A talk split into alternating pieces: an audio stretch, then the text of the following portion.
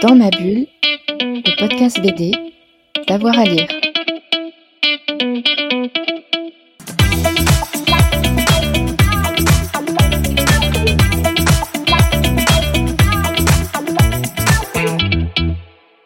Bonjour à tous et à toutes, bienvenue dans ce nouvel épisode de Dans ma bulle, votre podcast 100% BD avec avoir à lire. Aujourd'hui, place à un anniversaire, 25 ans, ça se fête, c'est celui des éditions Atrabile. Et j'ai avec moi Daniel Pellegrino, Benoît Chevalier. Messieurs, bonsoir. Bonsoir. Vous vous occupez euh, de la maison d'édition, elle a 25 ans. Est-ce que vous pouvez revenir peut-être sur les, les débuts, un flashback, comment tout a commencé On est en 1997. Eh ben, on est en 1997, on est un peu plus jeune, on a plus de cheveux. on a eu une expérience assez rigolote dans un magazine qui s'appelait Sauf qui peut, des éditions Athos, qui était un éditeur genevois très ambitieux, qui était accessoirement le premier éditeur de ZEP, mais aussi le premier éditeur du- des livres du Fréon, qui allait devenir plus tard le Frémoc. Mhm. Donc, il y avait une, euh, une, une palette comme ça assez large de bandes dessinées, qui faisait donc ce magazine qui s'appelait Sauf qui peut. Et puis, et Benoît et moi, on a participé un peu à la, plus ou moins de loin, à la rédaction de ce, de ce magazine et de cette maison d'édition. Puis ça a fini un peu en eau boudin. C'était une expérience, à- voilà, on a participé un peu de loin. Et puis, ça nous a permis de rencontrer un peu tous les gens de la scène genevoise qui était assez, euh, déjà assez pléthorique. Donc, on a croisé plein de gens qui allaient devenir des auteurs réguliers, Helge Roman, Pierre Vazem, euh, les frères Robel, Alex Baladi, plein d'autres personnes comme ça. Et puis après cette expérience-là, on s'est dit, bah, c'est un peu dommage. Et si on montait notre maison d'édition? Voilà. Donc il se trouve que Benoît Ben était en, en- à l'école, euh, ce que nous on appelle le collège, correspond au lycée en France, avec Frédéric Peters. Ouais. Et puis qu'on était aussi un peu porté par euh, une scène alternative genevoise qui était florissante dans les années euh, 90, qui était la, la scène squat. Mhm. énormément de squats à Genève, beaucoup d'immeubles vides qui étaient investis par des artistes, par des plein de gens. de- voilà. Et euh, il y avait une espèce d'énergie comme ça à Genève, euh, créative, euh, assez folle. Et voilà, on était un peu porté par ça. On s'est dit, tiens, on va monter notre petite maison d'édition. Et puis, après l'expérience Sauf qui peut, on s'est dit, on va démarrer très tranquille avec un petit fanzine qui s'appelle Bill Noir, une petite bande dessinée modèle qui s'appelle Fromage Confiture de Frédéric Peters. Et voilà. Et avec l'idée de mettre un peu en avant la scène genevoise.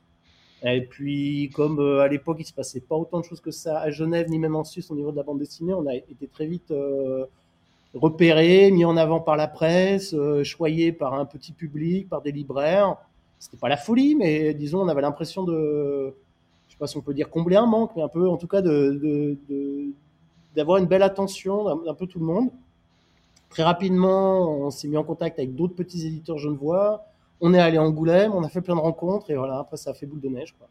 Ouais, et Version très courte.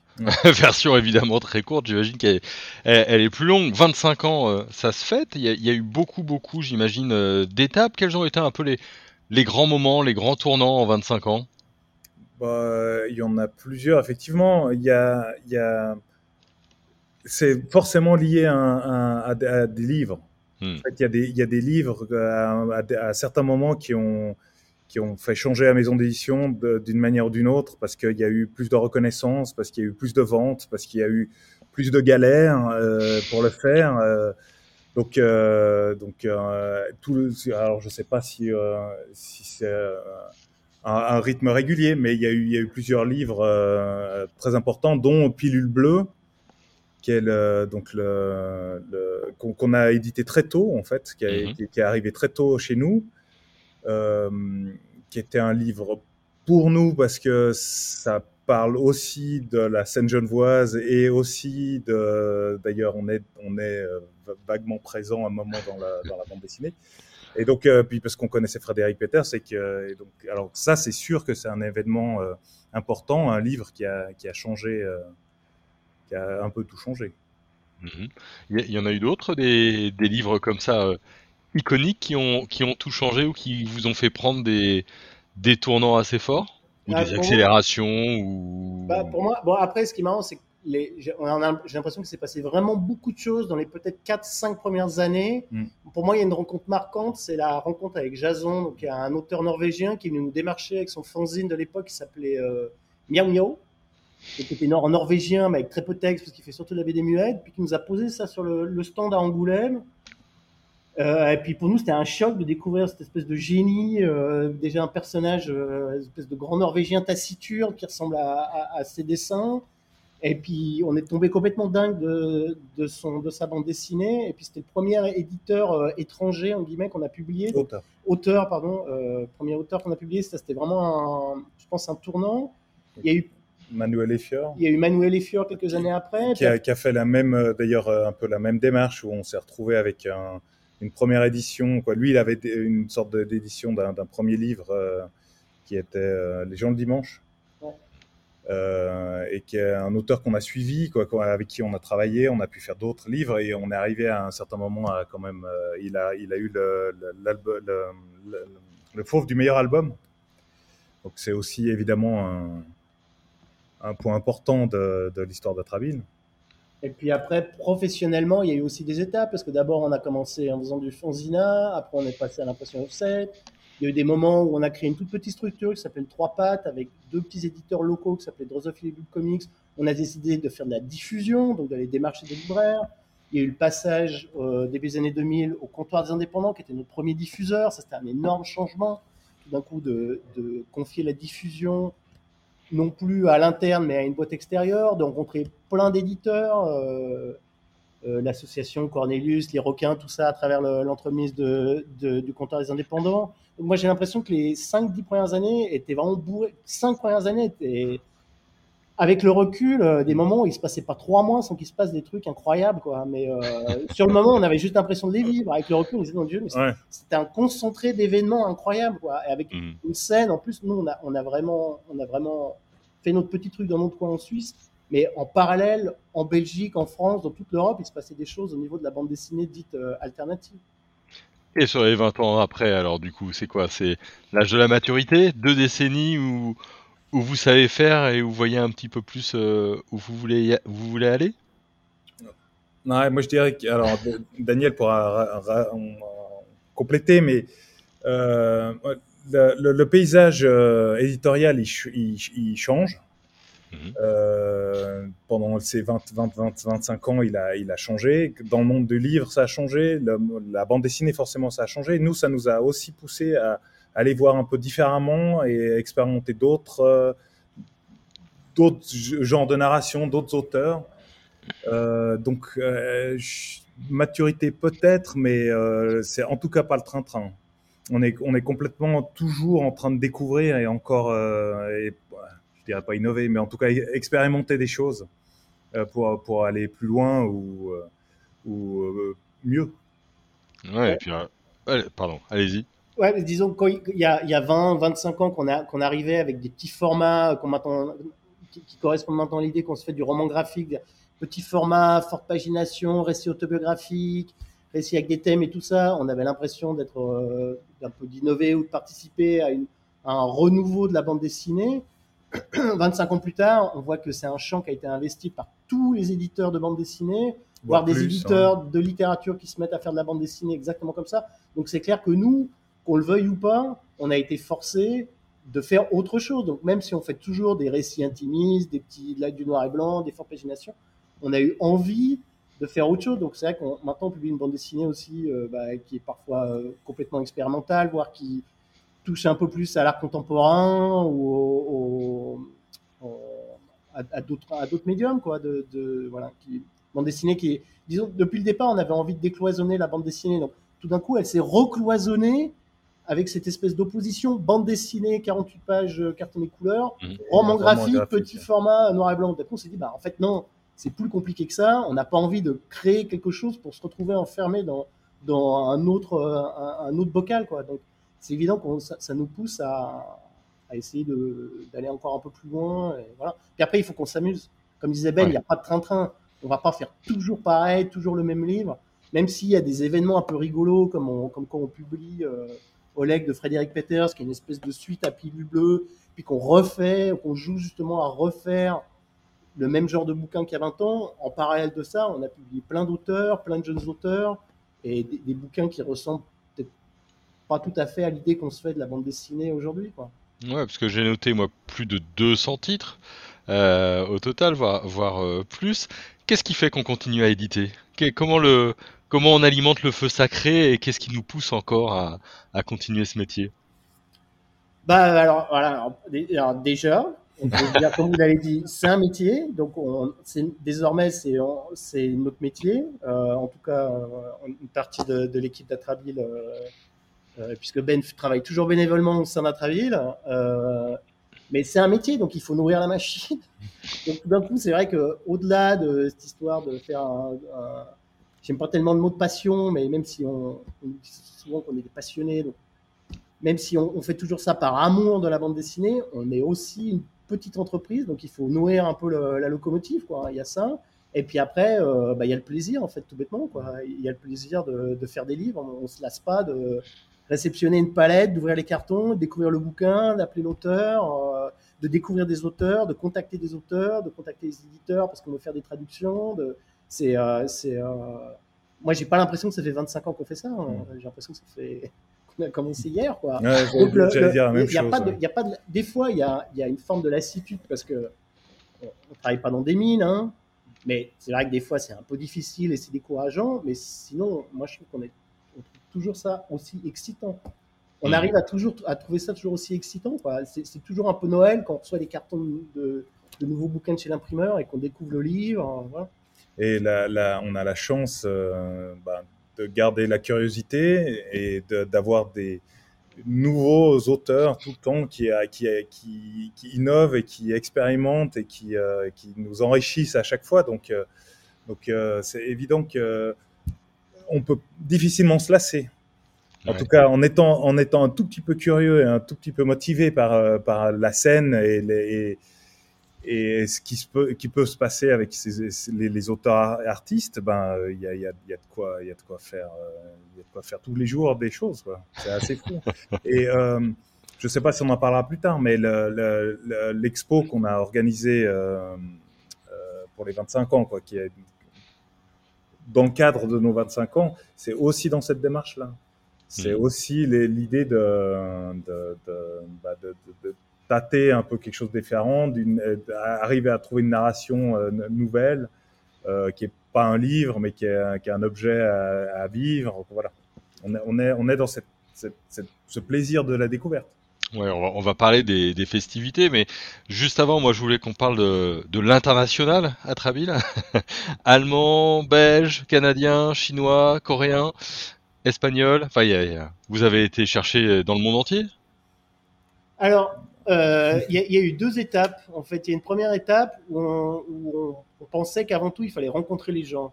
Hmm. Donc, on, il se trouve qu'on a fait des rencontres très simples dans des festivals, principalement Angoulême, mais pas que. Et tout d'un coup, ben, il y avait des connexions qui se créaient. À un moment avec Canicola, qui était un éditeur italien, euh, Psycomics, qui était un éditeur coréen. Voilà. Donc là, tout d'un coup, euh, bah, simplement, c'est parce que la, la, bande dessinée telle qu'on la pratique, euh, elle est pratiquée peu ou prou euh, de la même façon à l'autre bout du monde, parce que c'est des thèmes, parce que c'est des influences communes. Et euh, on pouvait avoir des connexions avec des éditeurs coréens, avec des, auteurs espagnols, allemands, italiens. Donc il y a une première partie qui s'est fait assez naturellement, et puis à un moment, en fait, on s'est dit qu'il fallait peut-être être un petit peu plus actif et aller frapper à la porte de certains éditeurs, parce qu'il y avait des choses qu'on avait envie de faire, on voyait nos collègues les faire, on disait mais mince, lui, euh, elle, je l'aurais bien publié, et, et, ben en fait, il suffit de donner, d'envoyer trois emails, de faire une offre, et, et, et voilà, et on a l'impression qu'il y a, en fait, il y a au-delà de la langue, il y a un mélange de, de, de, choses différentes, des choses parallèles qu'on va publier un auteur japonais, chinois, allemand, américain. Il y, a, il y, a, quelque chose à la fois qui résonne chez nous parce qu'on pratique la même bande dessinée et en même temps il y a des particularités euh, culturelles, euh, voilà. voilà. Donc euh, aujourd'hui c'est vrai que ça fait complètement partie du, du catalogue d'Atrabine, mais une fois de plus ça remonte à 1999 à mmh. la rencontre avec Jason et depuis ça n'a jamais arrêté en fait.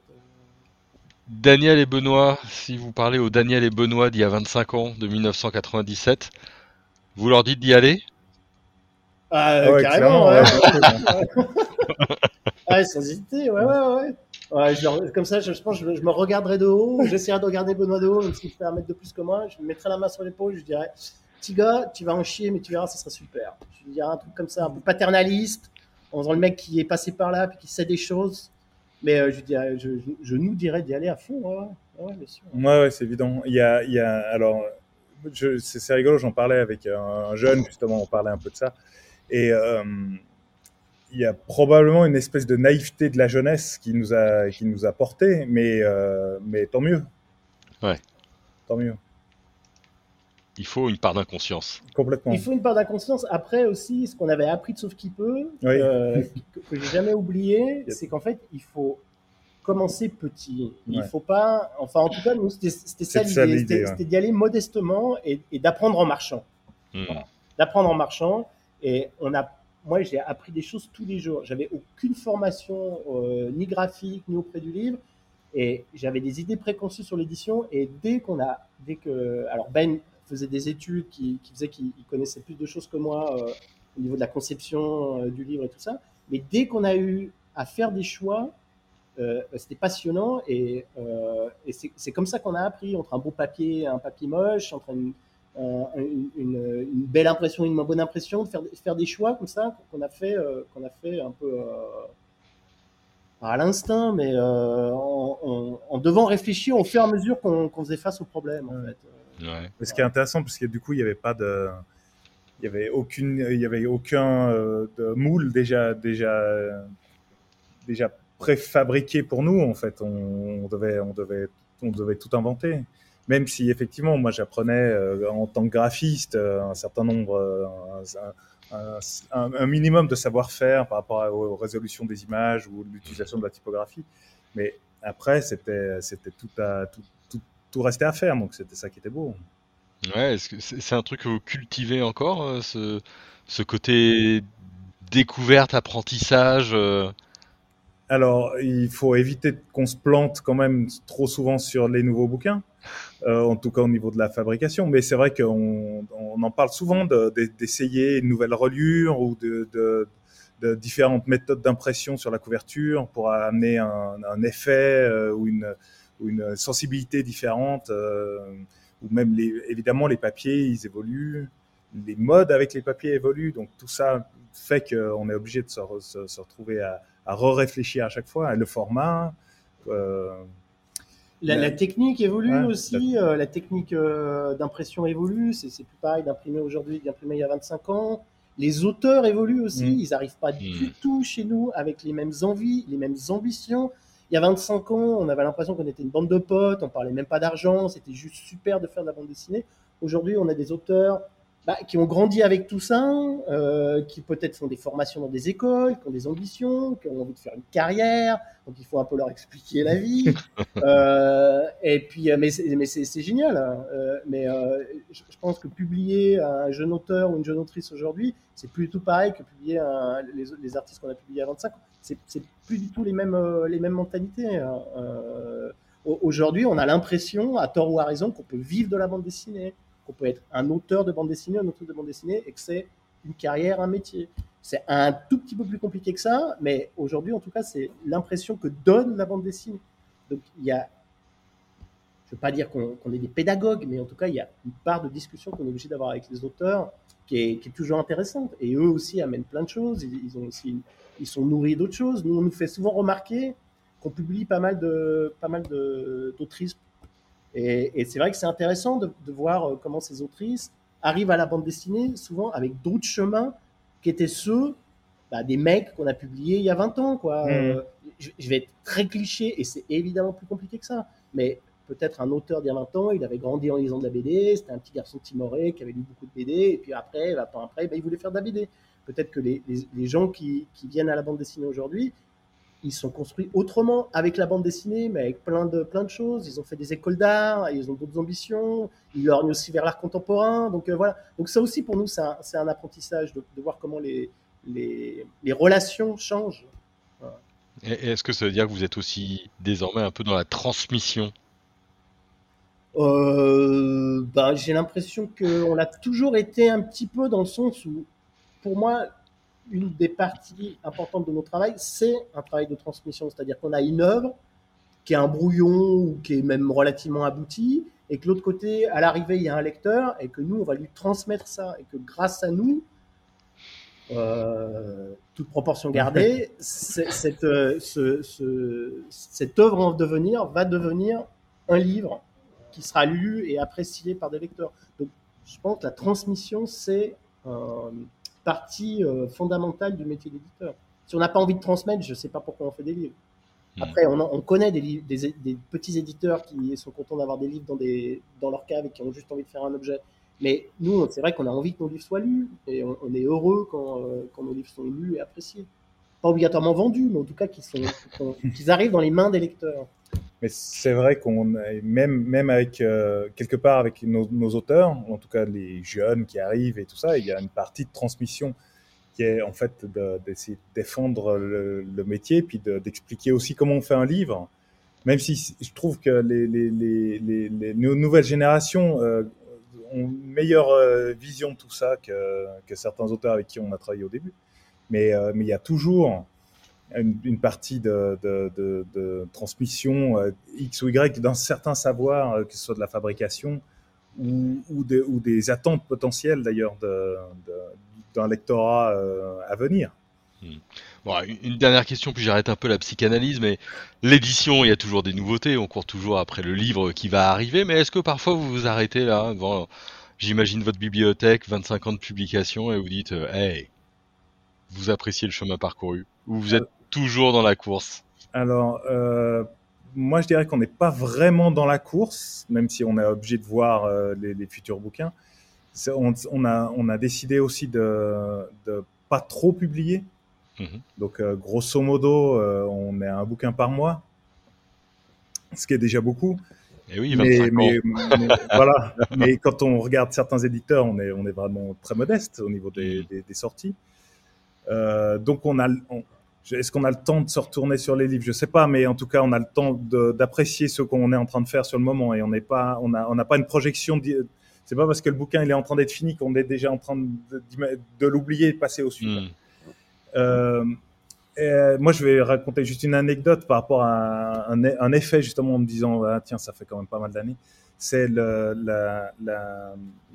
livre de Frédéric Peters, euh, Château de sable, qui a été adapté au cinéma. Mhm. Euh, qui est une version relativement euh, ratée, Euh, mais voilà.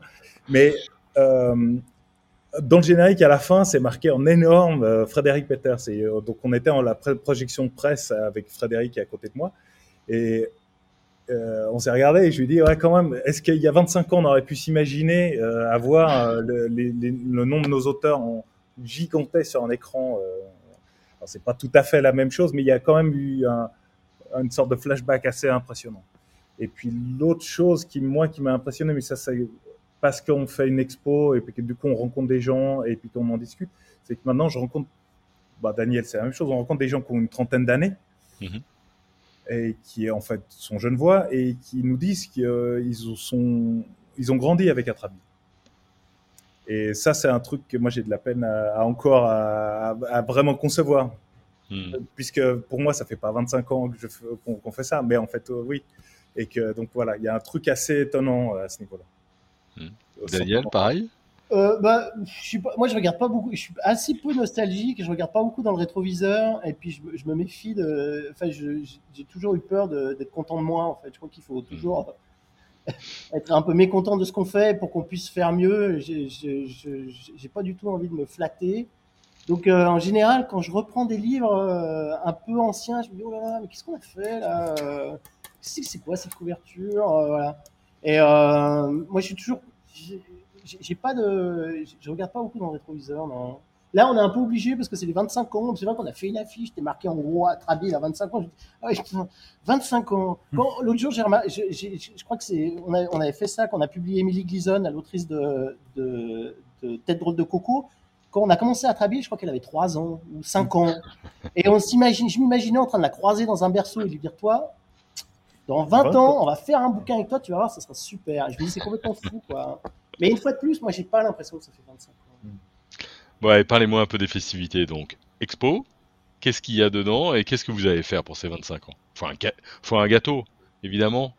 Alors le gâteau, on l'a pas fait encore. On va faire des plein de petites, ma- on va essayer de faire des petites madeleines le long de l'année. Il y aura plusieurs petites Ouais. choses. Ok. Voilà. Donc, tu veux peut-être parler de l'expo? Bah, là, Ouais. euh, là, c'est une, c'est, euh, c'est une, c'est une expo qui est pour l'instant à Genève. Que l'intention serait de, qu'elle, qu'elle puisse bouger ou d'une une forme similaire pourrait se, être présentée ailleurs. Euh, pour l'instant, c'est difficile d'en, d'en parler plus. Mhm. Mais pour la version genevoise, on a, on a eu la chance d'avoir euh, accès à une, une espèce de galerie euh, centre d'art qui, euh, qui nous a laissé les, les murs pour euh, deux semaines, Mhm. un petit peu plus. Et euh, qui a, est à côté de, qui est dans un, un centre où il y a, pas un centre, hein, une, une zone géographique, on va dire, où à côté il y a une, euh, il y a une librairie de bande dessinée qui voulait aussi faire quelque chose. Donc on a, on a, on a, on a pu faire une sorte de double expo euh, avec une partie, je dirais peut-être plus proche du, du, de, la, de la démarche plasticienne en fait de l'auteur de bande dessinée, qui est donc on a essayé de montrer des choses qui sont plus de l'ordre de, de la, la création visuelle, voilà, avec euh, et surtout des démarches euh, qui vont au-delà du dessin. Mhm. Donc euh, il y a une, une partie qui est une commande de notre part qui est des papiers peints parce qu'on s'était dit que c'était intéressant d'essayer de voir comment un, un auteur pourrait réagir face à, à la contrainte du papier peint et de la, la contrainte du rythme et de, de la répétition d'une même image. Et puis, euh, parallèlement, on a des petites sculptures, des céramiques, des peintures, euh, tout ça mis dans, dans, dans, un, dans une ambiance un peu de, de, de, de pièces qui se parlent l'une l'une à l'autre et qu'on essaie d'enrichir le, le, le, le discours, quoi, qui est un truc assez classique de- d'expo. Mais donc, on est dans un truc où le dessin est important, mais, mais pas la bande dessinée. Mhm. Mais, mais on a pu le faire aussi parce que juste à côté, il y a une vraie expo assez classique de bande dessinée avec les mêmes auteurs qui, sont, qui présentent un certain nombre de planches. Ok. Donc en gros, en résumé, il y a une expo d'originaux dans cette galerie qui est un, un vieux partenaire qui s'appelle Papier Gras, plus cette expo de papier peint qui est une, espèce de, version améliorée d'une expo qu'on avait déjà montée il y a quelques années à, un festival de- d'Aix. Et puis là, qui prend une autre dimension, parce que comme disait Benoît, on a rajouté des objets, c'est- c'est- c'est pièce plus grande, donc plus impressionnante. Et puis dans le papier peint, il y avait l'idée effectivement de mettre la bande dessinée dans autre chose que dans un livre. Et euh, là, complètement, il y a- on va faire quelque chose de complètement différent. Au mois d'avril, on va faire une petite, euh, comment on appelle ça, une petite opération en librairie. Mhm. Donc, on va remettre en avant 25 de nos titres qu'on a choisis complètement subjectivement. Et euh, le- le- le- l'heureux lecteur qui achètera deux, deux de ces titres aura en cadeau un inédit de Frédéric Peters, qui est un, un joli petit livre qu'on a fait pour l'occasion, que lui a réalisé suite à un voyage, un voyage en bateau. Euh, il, a, a en a ramené un carnet de, de voyage qu'il nous a montré. On dit mais c'est super. Euh, en même temps, on pouvait pas vraiment en faire un livre parce que c'est pas, ça correspond pas tout à fait à, un ouvrage fini tel qu'on pourrait le publier euh, chez nous. Il disait mais ça, ça serait génial de- d'en, faire un, petit, livre gratuit pour remercier les, lecteurs qui nous suivent et qui achètent nos livres. Donc voilà. Euh, et en plus, c'est un petit livre qui fait écho à Oleg, puisqu'à la fin de Oleg, Oleg, le personnage, part en voyage en bateau. Mm. Et en fait, il se trouve que le vrai Frédéric Peters a fait ce voyage et qu'il en a ramené ce carnet. Donc voilà, c'est une espèce de truc un peu méta qui joue avec la fiction, la réalité. Voilà, c'est- un, un- un joli petit carnet qui sera prêt, euh, qui est disponible en librairie au mois de- d'avril. Parfait. Il y aura quelques autres petits événements, mais on ne peut pas tout dire parce que, comme on dit, tout n'est pas signé. Non. Et on espère être un petit peu présent à droite à gauche cette année dans différentes choses. Eh ben, on, va, on va recommander à ceux et celles qui nous écoutent d'aller sur votre site et de suivre bah, toutes les actus, tout simplement, de la, ma- la maison d'édition. Il me reste à vous souhaiter un bon anniversaire, messieurs. Merci, Merci. beaucoup. Bon 25 ans. On, on espère qu'on fera la même émission pour euh, vos 50. et puis, on va remercier euh, euh, tout le monde de nous avoir euh, écoutés. Euh, merci à tout le monde. N'hésitez pas à laisser un petit mot, un petit commentaire, un petit souhait de, de bon anniversaire, évidemment, sous le, le podcast. Et puis, nous, on se retrouve très, très vite de- pour un nouvel épisode de Dans ma bulle, votre podcast 100% BD. Bonne journée à tout le monde. Dans ma bulle, le podcast BD, d'avoir à lire.